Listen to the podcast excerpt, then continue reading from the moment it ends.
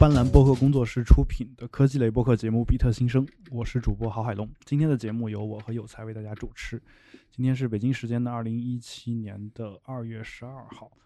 呃，礼拜天啊。有才出来跟大家打个招呼。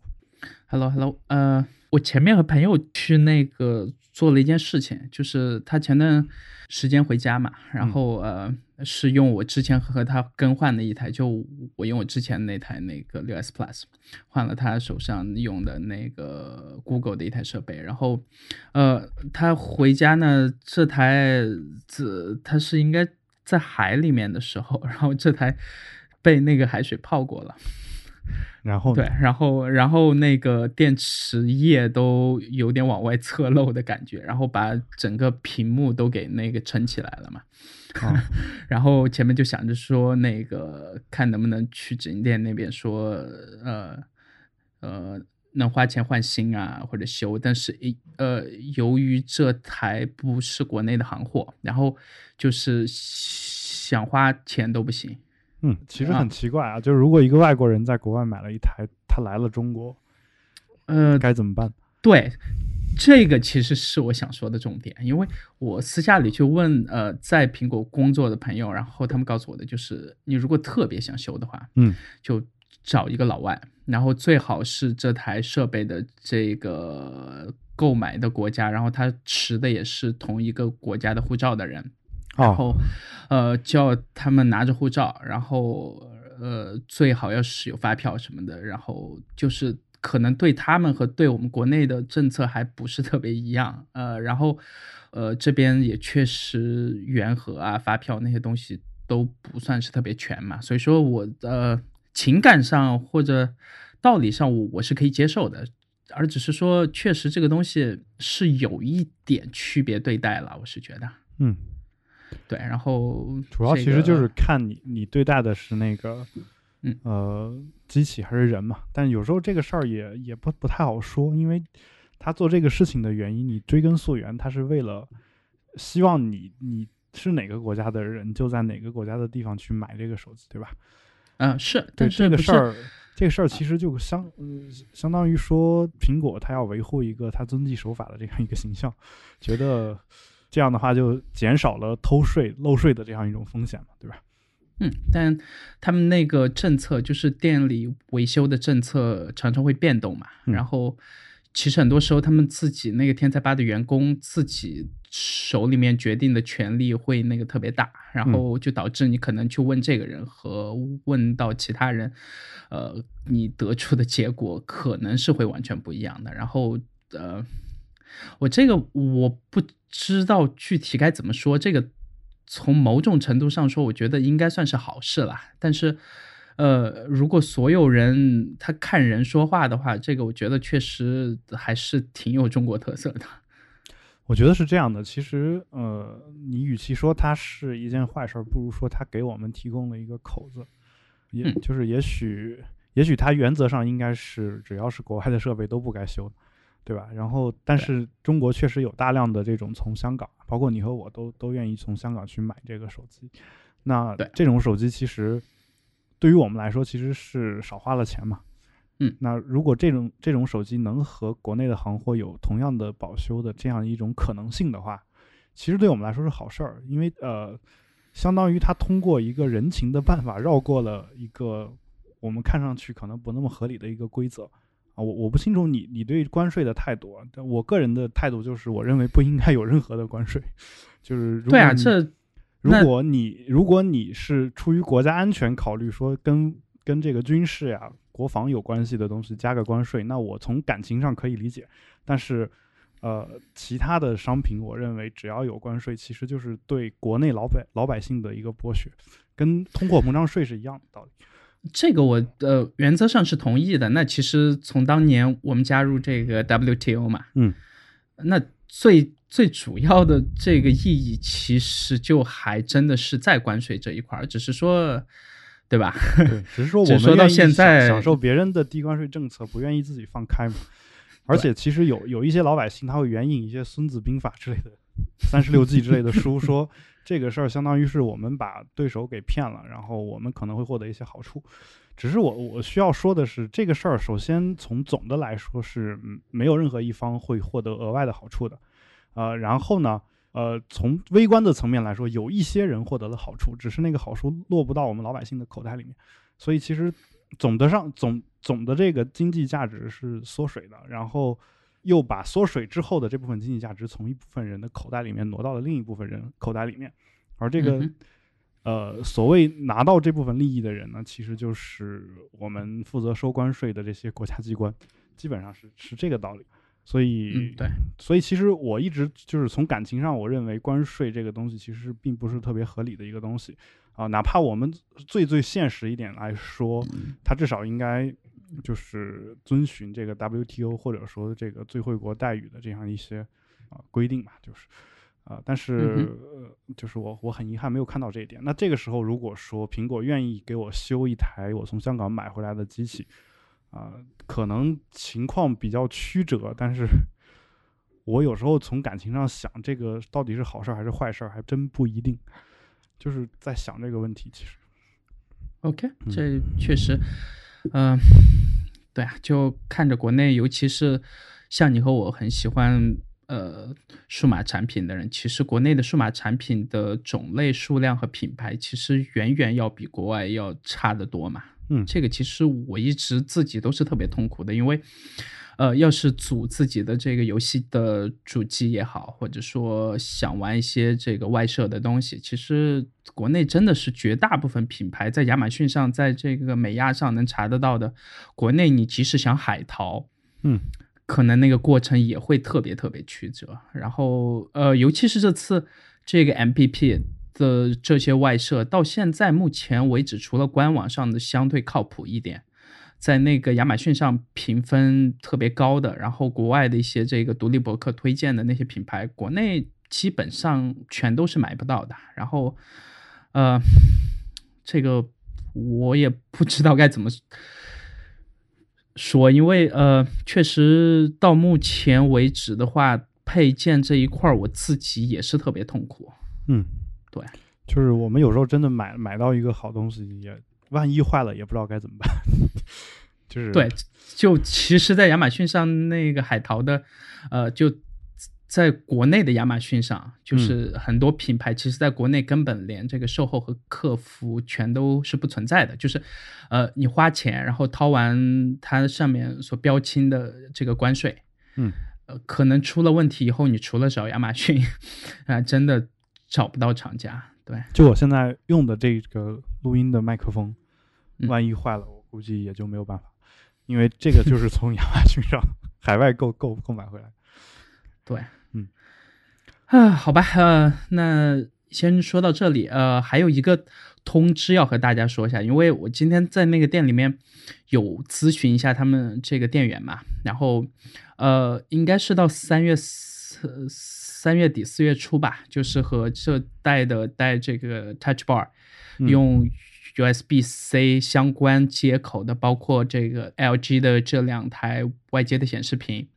包括你在呃这个官网上面能看到的绝大部分说是有折扣的这些线材，会在三月底四月初的时间会恢复这个原价，那就是在现在的价格上再增加百分之二十五到百分之三十。那其实你要是呃普通的线材的话还好啦，但。呃，尤其是 LG 的这两台显示屏，要是大家有这个入手的需求的话，而且，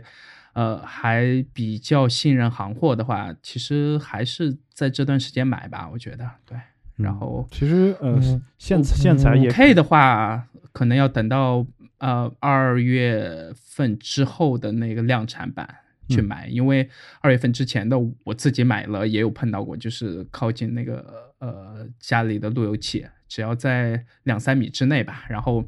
呃，屏幕会跳啊，然后啥之类的。然后现在换到四 K 这台，感觉还不错。对，好吧，大概这样。那我也慎重的、慎重的考虑一下。不过就是，嗯，其实大家如果如果真的涨幅到了百分之二十五到三十的话，大家可以考虑囤一些线材，然后等涨起来之后再卖。但呃。你卖二手的线材这个东西，你没办法按官网的那个原价卖啊。那你可以，你可以在就是现在的价格和涨涨涨完了之后的价格中间取一个中间值嘛。而且你可以不拆封卖全新的，我觉得 只要你是一个比较有线材这些，我觉得也没有什么说需要保修什么之类的，大部分时间还好。所以说有需要的，我觉得到时候买那个港版什么之类的也还好了。嗯，好吧，行，那我们今天第一个聊什么？呃，第一个是我最近看到的一篇这个还算挺长的文章吧，呃，就是说，呃。绝大部分的网站全都会很烂，前提是如果你的这个网络状况很差，特别糟糕。对，呃，这个标题有一点点标题党党的意思了，就是按他这个呃文章里面的具体数据的分析嘛，然后从大概列了十几个网站，对吧？呃，其中也包括了像 Google、Bing，呃，包括亚马逊在内了。嗯，然后把他们这些网站里面，呃，按每一个具体的网络环境下所加载的这个时间点，全都给这个抠出来嘛。然后，呃，你看完这个表格，你有觉得有什么地方特别奇怪没？可能就是 Google 的这个速度，其实没有我想的那么快。嗯，对，这个这个也确实是，我觉得它可能很多时候是营造出来的一种假象。然后，呃，至少在这个表格里面看到的最快的网站还是以个人的这个博客类的网站为主嘛，呃，包括一些呃像是 Y Combinator 这样的，然后还是以偏简化类的聚合类新闻网站嘛，但呃。再往后面站越大，然后图片越多，加载的时间就越慢，这个我觉得还是可以理解的。然后，呃，中间它有一个这个列出来和 WiFi 去比的话，我觉得还是挺有可比性的。就是说它把那个呃，就是插上网线的这一栏给列出来了，嗯，然后。我看了一下插上网线和在四 G，也就是国外所说的这个 LTE 网络，对吧？嗯，下面还是会发现，大部分时候插网线在同等速率，在这个上下行都差不多的情况下，其实插网线还是要比四 G 的速度还是要快的，而且绝大部分时候快的还不还算挺多的。我看这表格里面大部分都能快到百分之二十到三十这样，对。然后这个是是我挺好奇的，因为这个和我呃在真实生活中所得出的这个理论数据可能不是特别一致，因为呃可能是国内电信和联通或者呃中移动的这个 ISP 之间进出口带宽的差距，但是按我自己来看的话，我很多时候呃如果中电信这边我哪怕现在用的是这个千兆网络嘛，嗯。很多时候出口确实是特别让人发指，就大概，呃，在联通四 G 能到二十兆的时候，呃，这个下行，嗯，呃，电信所谓的千兆只能到大概六七兆。对，这个还是差了好几倍嘛，啊，对，这个可能和国内外的网络环境差距还是挺大的。那当然，再到后面还有把两 G 的数据给抓出来，但其实我会发现，其实两 G 并没有我想的呃那么糟，三 G 并没有你想那么好。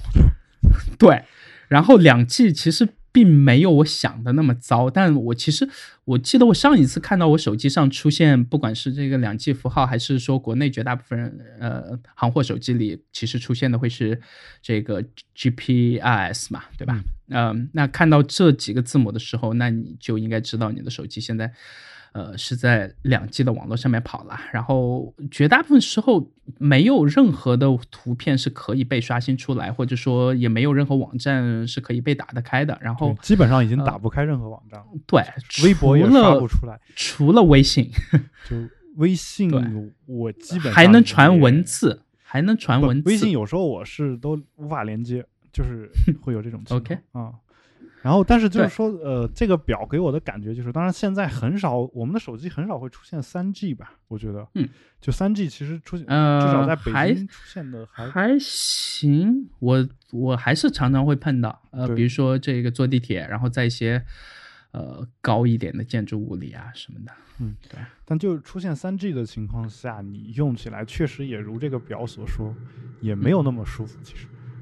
这篇文章里面大部分时候列举的数字，其实还是拿这个作者自己的这个博客来做一个具体的实例嘛。但其实他的博客，你要是打开的话，会发现基本上就是这呃，大概像十年前的网站，对吧？二十年前吧。呃，对。然后其实不管从这个网站给我感觉是没有 CSS，就是。嗯，默认的嗯 HTML 写出来的，就是你学那个 HTML 语言的第一课，让你自己写出来那个网站，基本上就是这个样。OK，对我的感觉是。对，然后呃，这文章里面其实有一个还蛮有意思的观点，就是说，呃，TCP，嗯，这个东西的全称，如果懂网络的朋友应该应应该是清楚的。那暂时在节目里，我们就要把它。叫一个呃网络桥接的中间的这样一个变现器吧，那这个好像也解释的不算是特别，你就说它有什么用，简洁易懂。那它最直接的作用就是能具体的去解析到你每一台设备的这个 IP 地址嘛。嗯，对。那这个呃很多时候还要和这个 ISP 那边去合作。那产生出来可能在到家里面有按区域性或者按这个省、按市、按一个市的每一个区，甚至还有一些城市会细化到某一个这个街道这样的，然后再产生出来的就是包括在后期的这个 DNS，对吧？嗯，呃，其实这些东西我猜或多或少都会对网速产生挺大的影响的，但其实国内。很多时候看似是 ISP，就呃所有人都在用的这三大运营商嘛，嗯，就靠他们去解决这些问题。但其实很多时候他们真的有解决吗？这个我其实不知道。对，就说呃，在国内很多时候，呃。和技术沾边或者对这个行业偏关注的很多朋友，都常常会私下里自己去换一些这些东西，对吧？去去去换，比如说这个呃，这个最常用的，包括苹果自己的 Apple Store 里面，到现在还用的是 OpenDNS 嘛。然后包括有谷歌的，有谁谁谁的，包括有这个阿里云啊，有这个腾讯啊啥之类的。呃，那如果 ISP 那边做的足够好的话，我们为什么还需要这些？第三方的这些厂商去提供这些相关的服务呢？我其实一直以来，我我以为啊，就是原因是因为我们的这个网络并不是那么自由，所以所以会有各种各样的限制导致的这个问题。我其实本来呃就是在你提出这个问题之前，我一直以来给自己的答案就是，可能这也不是这些运营商自己想这么看，可能就是就是因为一些这种原因导致的。但其实，在国外，我我我在那边用网络，或者看到一些呃做和互联网相关行业的朋友，看他们其实也会用自己的这一套这个相关的东西。但你看他们用的时候，是真的为了呃为了一个，比如说在呃某一层加一解密上面再加一层密，或者说真的就会用一些第三方的工具，这样呃呃，他们甚至做这个。和互联网相关行业的人的 VPN 也是他们在办公时候的标配嘛？嗯，但他们用那个 VPN 的方法和我们在国内用，那肯定还是有挺大区别的，对吧？嗯，其实我们在国内也打算，就是我 最近也打算像他们那样用这个 VPN。OK，而且其实，在在国内很多大学里面，它会有这种能够访问他们图书馆网站的 VPN。其实国外一般一般就是那么去用这个。VPN 的对吧？嗯，对。然后，呃，这些所有的元素都综合一下的话，我觉得国内的网络其实还真不是全都是 ISP 的锅。那其实很多时候，包括我我是有一天呃去帮朋友家去设置一下他新买的这个路由器了。啊，当然，其实当我需要出面去设置的时候，那其实这种路由器一般都在一千到两千之间的这个价位了，对吧？就特别便宜的那种，其实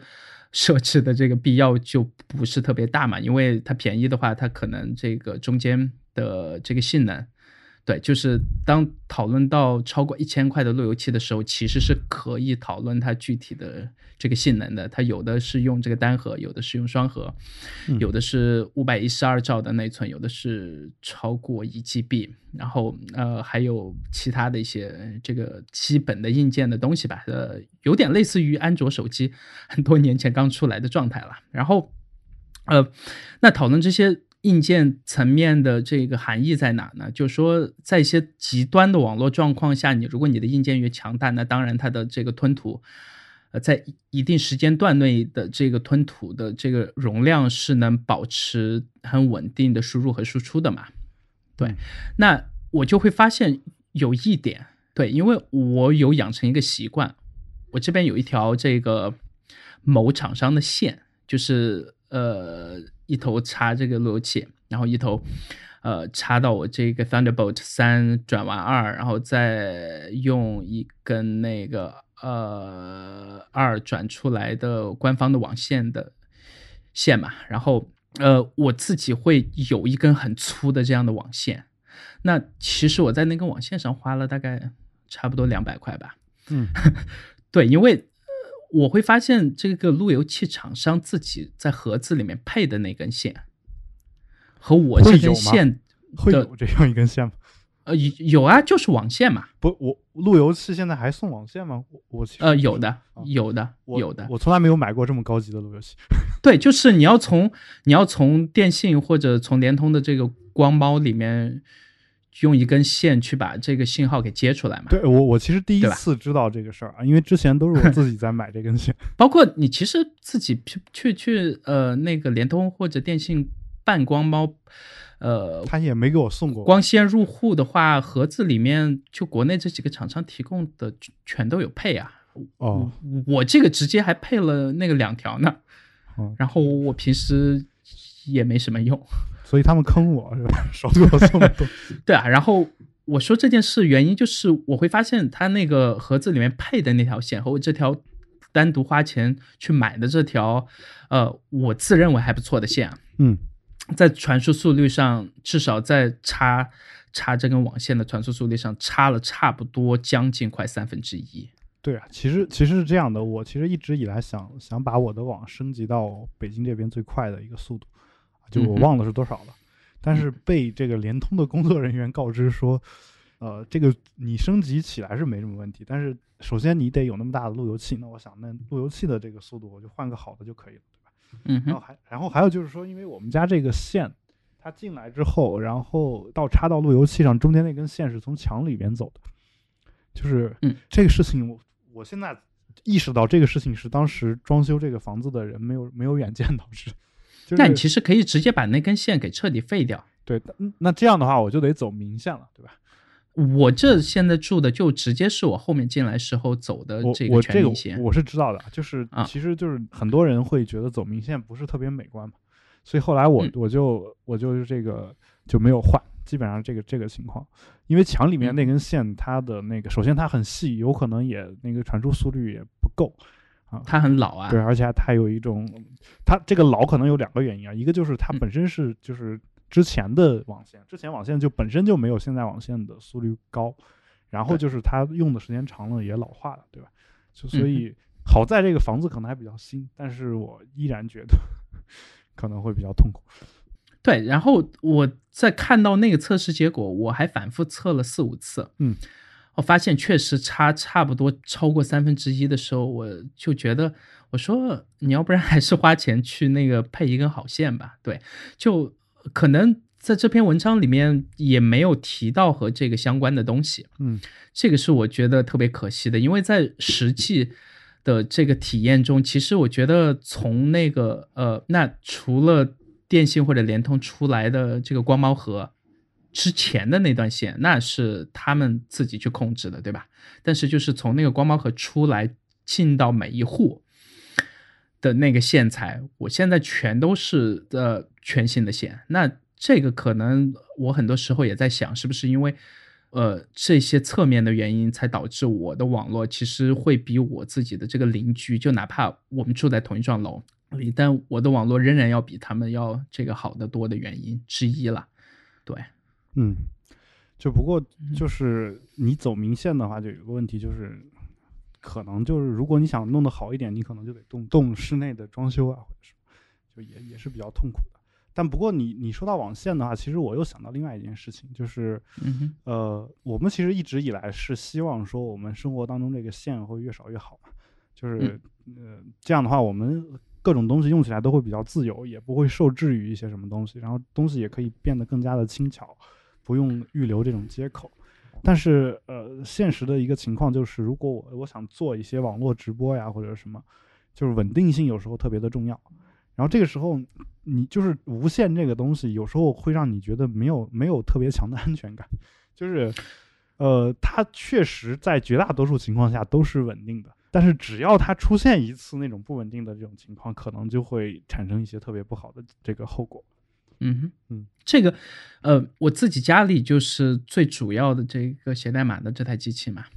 呃，我永远全都是插网线的，嗯，对，就是我可能其他家里不管是安卓还是 iOS，甚至其他你能想到的所有和智能家居相关的设备，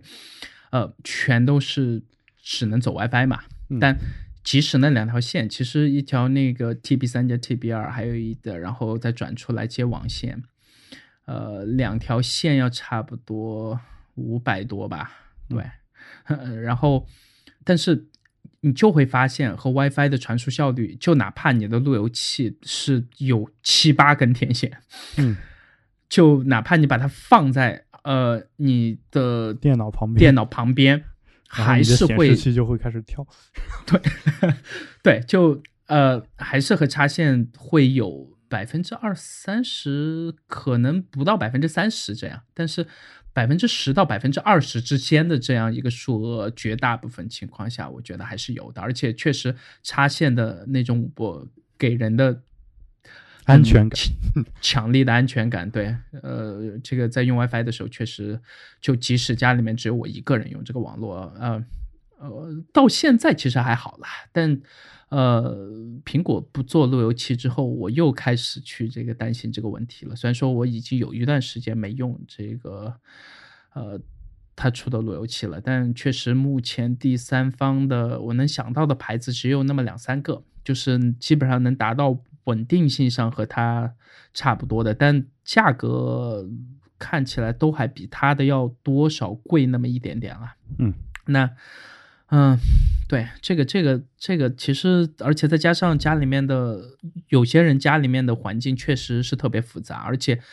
其实绝大部分人家里还是会把路由器放在这个桌子下面，对吧？或者放在这个某一个家用电器呃旁边，然后就呃很理想化的觉得这个信号应该传输到我家庭的角角落落，但其实，在使用的场景空间里面要达到那个很理想的状态，你真的除了买这个电力猫，或者多配几个，然后用其中一个去做桥接，还是有全新的品牌出来，这样他们自己中间又有一套自己的协议，呃，其实还是挺混乱的。嗯，对，就到现在为止，我觉得整个这个家庭 WiFi 的这个信号问题，目前为止。还不算是被特别优雅的解决了吧？这个我觉得应该算是一个，呃，创业公司或者说从深圳那边出来的做硬件的公司一个挺好的路啊。但是其实看那些很传统的那些厂商，到目前为止他们做来做去，其实都是在这个外形，然后去跟进一些全新的技术什么，但是却没有在呃实际的这个。易用性和在一定的价格空间，那我指的一定的价格空间是一百到五百之间吧，对吧？那这个是也是我旁边的绝大部分朋友可能对一个家庭的路由器能承受的的价格区间了。呃，但到目前为止，确实他们让我给他们做推荐的时候，我一般都推荐我说，你都已经愿意掏这四五百了，你不如再加个四五百。对，就呃一千块以上的这个路由器和和几百块的路由器的这个差距，确实还是蛮大的。对，啊，对这个和家庭 WiFi 相关的，不过我觉得就是你你说的这个事情，有可能不只是路由器厂商要考虑的问题，也有可能。可能跟这个呃装修公司也有很大的关系，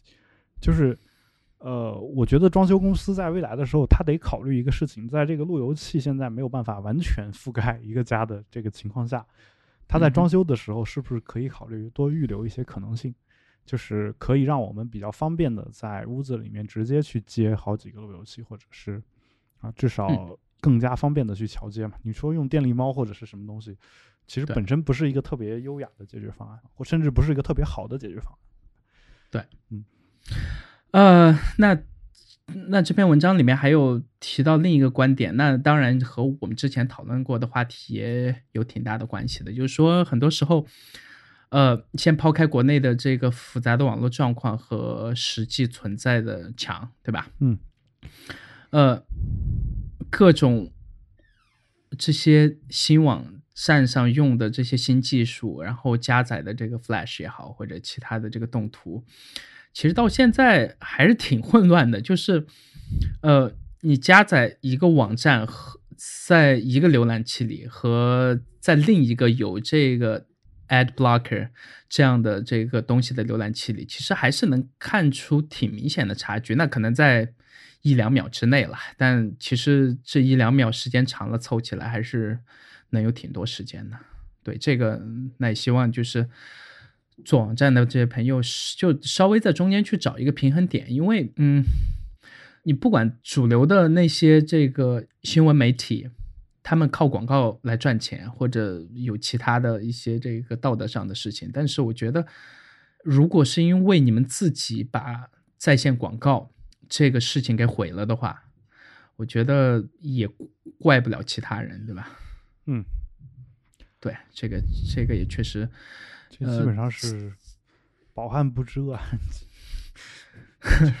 一般网络公司的人，他的网网络状况其实不会特别差。对，是，但是，嗯。这个我觉得也确实没有特别好的办法解决，你要不然就只能选那个 Facebook 去给他们发特别慢的设备，然后在某一个实验的阶段给他们配相对比较这个慢一点的网络嘛。对，所以其实尝试去模拟环境了。所以其实很多公司不愿意给程序员升级设备，是出于这个考虑。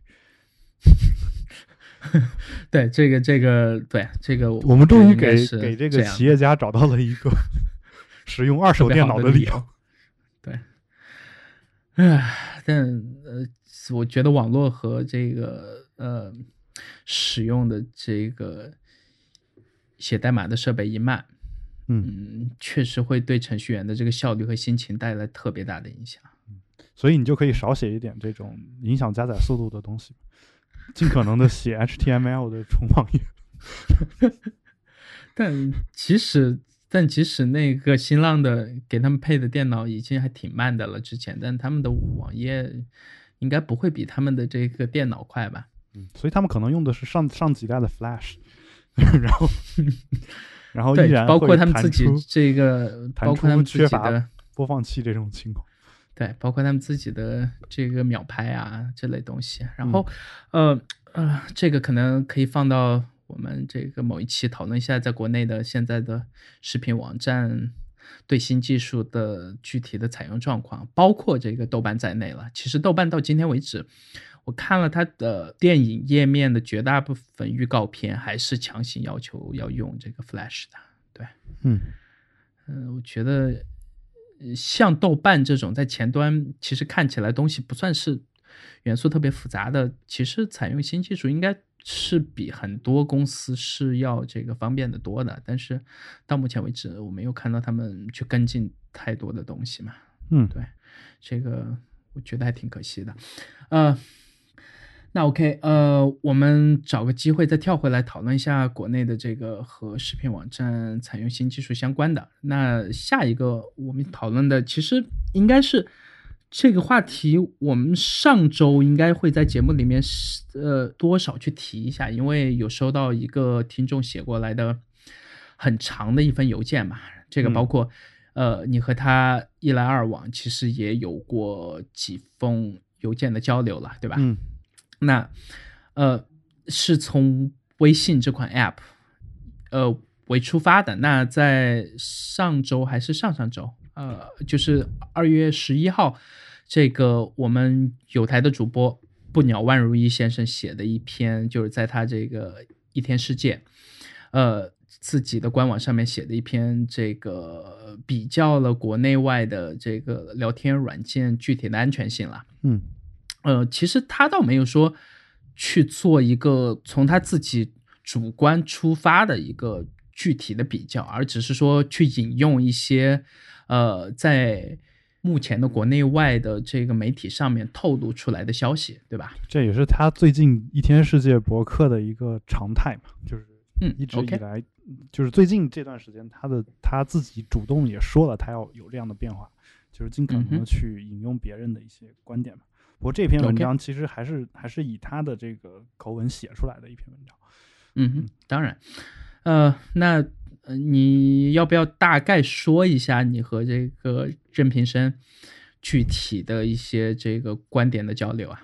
啊，对，就是上一周给我们写邮件的这位朋友呢，他叫任平生，啊，就是也是一位有有台的主播吧，但就是大家可以去他的这个 Twitter 上面去。看一下，他会有他自己节目的一个介绍。他的 Twitter 账号应该是 rpsh rpsh，就任平生的几个首字母声母连在一起。呃，然后呢，他其实他在这里面其实讲了很多这个关于微信的一些好处，就是呃，当然他在里面也讲到说，这封邮件不是为了给微信洗地，而是想介绍一下事物的另一面。说微信在聊天记录安全上是有做努力的，比如坚持不提供聊天记录云同步功能，啊，这个这个点其实，嗯，我自己是非常非常认可这种做法，而且我一直以一直也认为，这是腾讯在在这个聊天记录方面的一个努力。有很多人其实不不理解这种做法，包括我自己有时候也特别想说能不能云同步啊什么的，但是。只要我想到安全，我基本上还是比较认可他这个做法。这也就是为什么我自己，呃，微信的里面的聊天记录我从来都不会删啊，因为我我是我希望我是可以查到我的那些聊天记录的，基本上是这个这个样子。嗯哼，对。然后呃，他又讲到了这个，就是说，呃，Telegram 被认为是安全的 IM 渠道，我觉得是很吊诡的。啊，就是目前 Telegram 登录靠的是手机短信和语音语音验证，啊，如果是国内的手机号注册的国内环境下，为何会相信接收短信验证码这一步不会被劫持伪造？再加上 Telegram 聊天记录在各终端云同步，简直是最不安全的 IM。这个事情呢，我们其实我们其实一一直也是持这样一种观点的，对吧？就是，嗯。呃，你要想实现这个端对端加密的话，你你你在 Telegram 里面，就是我们先不考虑手机验证的这一步，就是你要想实现加密的话，你得在 Telegram 里面开启那个 Secret Chat 那个功能，就是我们得得就是秘密聊天那个功能，这个我是认可的。呃，至于他说的这个手机号劫持问题，其实我们在 Telegram 刚出来的时候就就已经讨论过了。其实我们也觉得在这方面其实并不是特别安全，对吧？呃，嗯。然后，呃，说微信朋友圈一些链接内容被简化为纯文字版的策略，是对没有备案的域名采取的措施，啊，是为了对抗朋友圈恶意分享链接定下的规则。就是，呃，这个他这个说法的话，其实我觉得这个想法本身是好的，就是想法本身是没什么问题的，就只是说你，呃，是针对没有备案的域名采取的措施。我不清楚这个就是备案这个东西，在我我们看来啊，尤其是在他聊到的这个话题这一点上，它是一个让我们很难说它好还是不好的一个做法。就我更愿意相信的一个点就是说，其实备案这个呃要求本身是我们中国特色的一个东西。这个东西呢，我们作为一个呃做网站的人，其实其实不太愿意有这样一个额外的限制。但是腾讯如果真的是因为这一点，呃，就是利用了这一点来设置了一些过滤的法则的话，呃，我只能是这么这，我就怀着好意，只能这么去想这个事儿，就是说，呃，我觉得他有可能是希望从这个，呃，其实不是那么好的一个，就是感觉上不是那么出众的一个，不是那么对我们来说不是那么舒服的一个规定当中获取一些好处。啊，就是你，我不能简单的认为他是跟政府就是一穿一条裤子的，或者是怎么样，对吧？这是一个他的观点啊。那然后就他主要其实讲的就是啊这样一些，同时他后面还公布了一些这个相关的互联网的规定和呃法规吧，法规的一些法律一些条文，就大概是这样的一些情况。然后我我其实给他的回复呢，就是呃。我们之所以在节目当中去指责一些公司不好的做法，其实有时候并不是，并不是不知道他们有做得好的地方，而是说他们做得好的地方已经有无数的人在讲了。如如果我们一直也讲这个好的这些东西的话，那么可能就会有些人就会就是觉得说说。既然国家让我们这样，那么国家自然是不会错的，会有这样的一种观点。这个其实在我翻译的那个《动物庄园》里面有，呃，里面有一个非常悲剧型的角色，叫就是那个有一匹马嘛，拉车的马，然后那匹马它的信奉的格言就是拿破仑拿破仑同志永远正确，就是跟基本上跟我们之前的所谓的两个凡是是一样的。这个观点其实在我国的一些小地方，尤其是像我们我的老家这样一些小县城。还是经常会有的，就是一开始他会跟你说说这个东西有问题啊，但是你告诉他是党让你这么去干，或者说是国家这么规定的，他会就说哦，那如果是国家规定的，那应该就不会有什么问题。他是拒绝去做下一步思考的，而这个拒绝去下一步做下一步思考，有时候原因是因为因为有一些这个信息的过滤，所以呢，我其实更愿意讲到一些主流媒体上不太愿意讲到的这些点。那么对，这是我的一个一个观点啊。就但是他的意思就是说，他希望我们，他又给我回复了一条，大概的意思是说，希望我们能够，就是看到看到事物的两面性嘛，更更全面的一个信息。呃，那我我之前一直是同意他这个观点的，就是比如说我在上高中的时候，我我们经常写文章都会四平八稳的写，说当然我们也得看到事情有另一面，怎么怎么怎么样。就所谓的马克思主义辩证唯物主义，对吧？就是这个东西，我们凡是好坏都有都有嘛，任何事物都是有矛盾，会有这样的一些写作文的方法。但是这样的作文，其实我后来发现，这样的作文其实没有太多人喜欢看，因为好像就没有自己的观点。就是我我每次写写完这样的文章之后，发现写出来东西都是没有意思的。就这是我高中时候就感觉到的一个特点。后来我慢慢发现一个点是什么呢？就是呃。辩证的看是没错的，但是一般来说，外国人更倾向于是这样的，就是我的观点就是这个样子，就是我就是想，就比如这个东西有 A、B 两面，我就是想说 A 这一面，至于 B 那一边面，我知不知道，首先不说，就算我知道，我也不一定非得要写出来，因为有些人的观点他是 B 的那一面，他会把 B 的那一面写出来。这个时候呢，第三个人读到我们两个人的这个文章的时候，他自然会，他自然心目当中会看到这个事物的两面。就是，也就是说，这个事物的全面性，呃，有时候它并不是一个人给传达的，而是从接受者的这个角度来讲，他接触到的所有这些东西构成了一个全部。而就这个东西的好处，就腾微信的好处，其实已经不太需要我们去过分的去宣扬。然后，呃，国家政策的好的方面，我们不说，我们国家也有一个部门叫做宣传部。就是好的这方面，其实不需要我们特别卖力气的去说，而且其实我还信奉信奉一个观点是什么？就是说，当我的当我的观点和就是这是其实也是罗永浩之前说的一个说法，就是当我的观点和国家的政策观点刚好一致的时候，有时候我我不太会就是主动的去说明这一点，就是并以此来和一些和我观点不一样的人去争论。啊，就是这种情况，我会有时候会避免去做。为什么呢？因为当他们想反驳我的时候，他们就会面对巨大的压力，就是他们会有不必要的压力。就比如说中央出台了一个政策，这个政策我是同意的，这个时候我有一个人说这个政策的坏处的时候，有时候我会倾向于不去跟他去争争论啊，就是在一个良好的讨论范围的情况下，我也倾向于有有可能会不去跟他争论。为什么？因为当我把这个道理指出来的时候，他想发表他自己的这个观点的时候呢，有时候面对的压力不是我给他的，而是政府的机关给他的。就是说，相当于他在这个讨论的过程当中是一个处在劣势位置的这样一个人，就是会有这样一个情况。所以，所以就是说。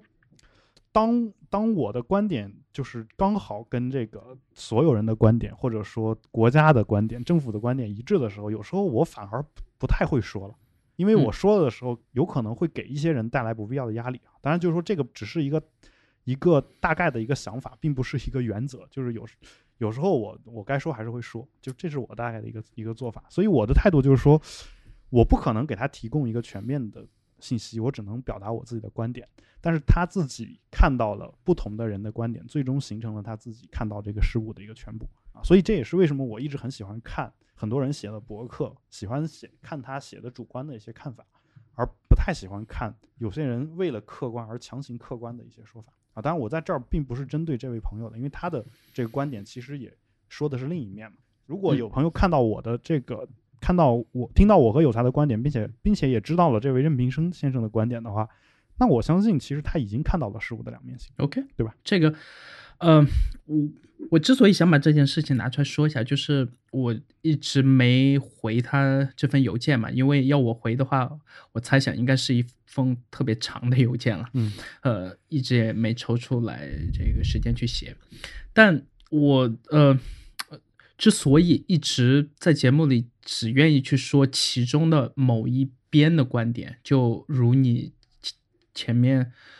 所描述的那种状态，呃，主要的原因其实并不是因为我不愿意去看到事物的这个另一面，而是说，首先要有一个基本的这个 bottom line。那可能在北美和欧洲的很多地方，呃，当政府用一些错的法律，或者说，这呃，在他们看来是有道理的。那这些公司可以用，比如说可以掀起这个呃，我保持网络中立这样的这个全球性的活动，然后包括直接起诉政府，然后直接这个抗命，直接去做一些，呃，也不算是情怀吧，但是至少是站在他自己。一个纯商业公司的角度来做的一些这个考量的事情，对吧？嗯，那反观之国内呢？如果只站在这个商业角度上来说，那我觉得腾讯那就是全中国最成功的一家公司，应该都不是之一了。我觉得他们就应该是全全中国最成功的一家互联网公司了。你觉得阿里也算不算？呃。阿里和他们的整个的模式，我还是倾向于更喜欢腾讯那边一点了。但，呃，呃，先把这一块先抛开了，这个可能在到后面讨论到具体的这个事情的时候再拿回来说。但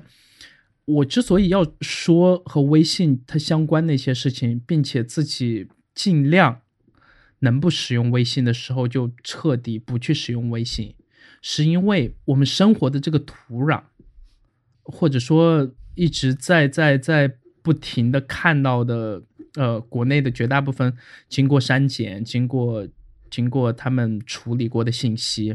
是不存在任何所谓的统一的这个底线的。那少了这个基本的这条线以后，其实他们做什么，我们基本上只能保持一个逆来顺受的状态。那我作为一个基本上没有太多抗争能力的个体，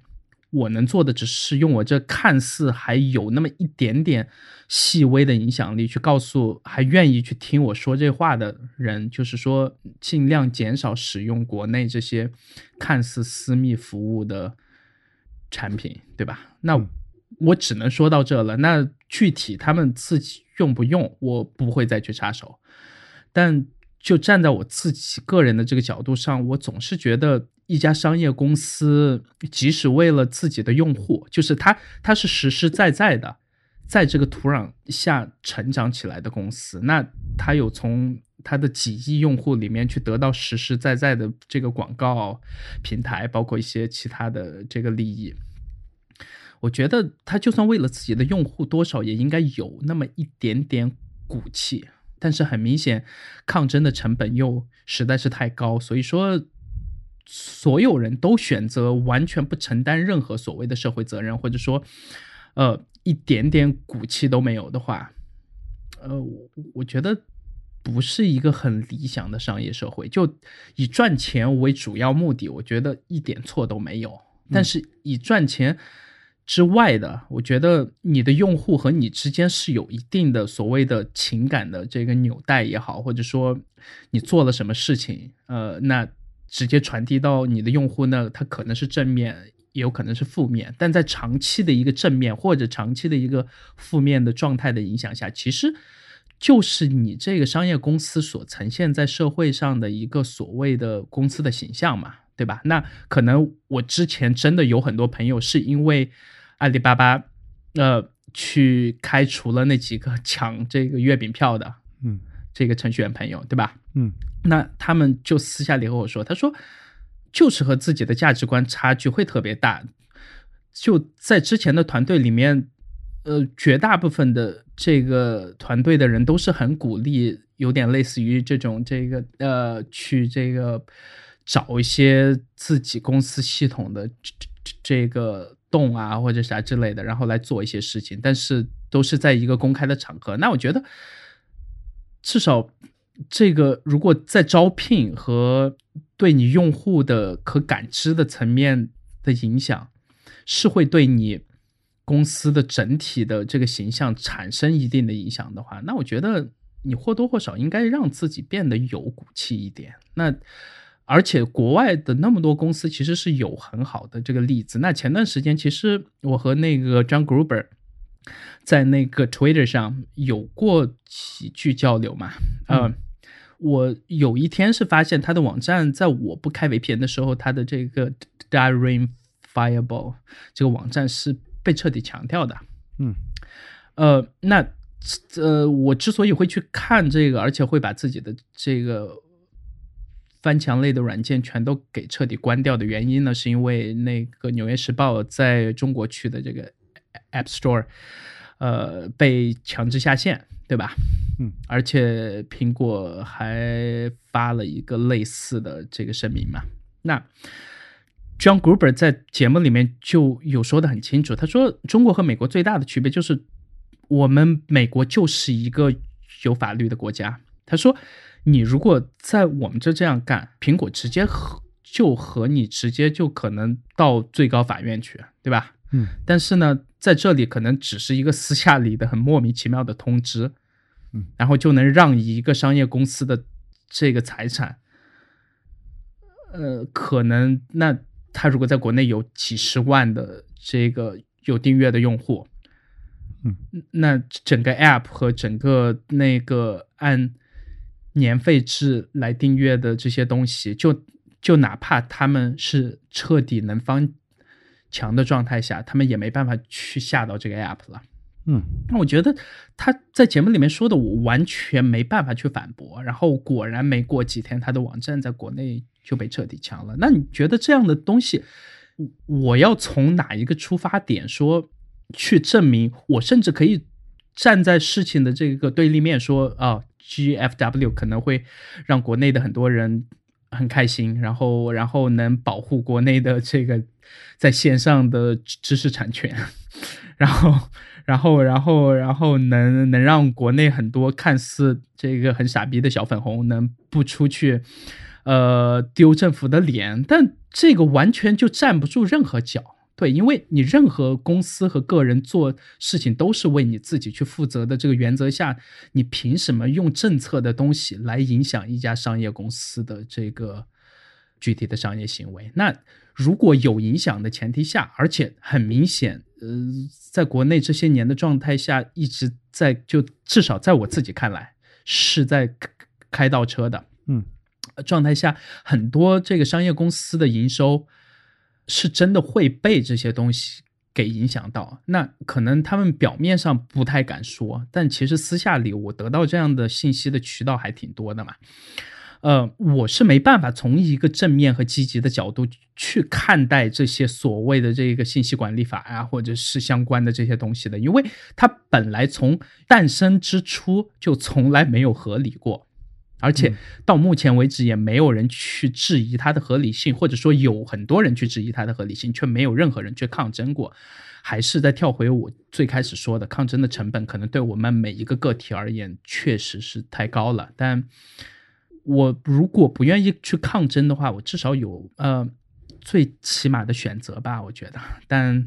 就作为我自己在节目里而言，我更愿意去提供一些不是在这个土壤里面成长起来的选择了。那可能很多人会听起来我亲这个亲那个，但是呃。这就是我自己，事实上长久以来一直愿意去给你们推荐偏国外的这个软件的一些私下里的想法。对，嗯，对。然后你还有啥要说的吗？嗯，其他的的话，我觉得大家就去看这个李如一这篇文章吧。这个他他比较了一下这个几个不同的软件，最包括 Signal，包括 WhatsApp、iMessage、Telegram、Wire 和微信。就这几个的安全性，它都有一些说明，但这个说明呢，其实也也是他搜集的一些信息的呃所体现出来的一个样子。至于是不是真的那么安全，呃，其实他文章也没有给出一个结论，对吧？就是大概是，对，倒不是特别需要一个具体的这个结论了。但是我觉得很有意思的是，呃，他这篇文章里面暂时没有引用任何斯诺登。之前这个接受采访的时候，关于这个 IM 的一些具体的建议，对，因为我记得应该是两年前还是一年多之前，他在那个呃呃，应该是 South by Southwest 上面就有一个类似机器人，然后那上面有个屏幕嘛，然后就把他的脸露出来，这样接受采访，呃。他在那场大会里面，其实有列举好几个他自己私下里具体使用这个聊天软件时候的这个例子，然后我去找一下，呃，我如果能找到那段视频的话，还是建议大家去看一下他的东西，对，因为如果要说安全或者说免追踪的话，我相信应该应该很少能找到一个个体要比他 在这方面还权威吧，啊。就是，也就是因为他太权威了，有时候你你也不能全信，因为他说出来的话，大家都觉得会很很有参考价值嘛，就就是这个意思。嗯，当然就是他他自己是推荐这个 Signal 的，对吧？就是我记得是他说过，而且他的这个这番话也被 Signal 的这个呃创始这个团队引用到了他们官方网站上。对对，大家也可以去看一看，有兴趣。嗯嗯。呃，那要不然我们这期节目就先做到这。好，那我们一个小时差不多，今天的节目就先做到这儿，也感谢大家的收听。如果有任何的问题，也欢迎大家通过社交网络与我们取得联系。我们的微博是比特新生四个汉字，我们的 Twitter 和 Instagram 账号都是 Bitwise FM，也欢迎大家加入我们的 Telegram 群，也欢迎大家收听由斑斓播客工作室出品的另外一档两性类节目《保持冷静》。我们下期再见。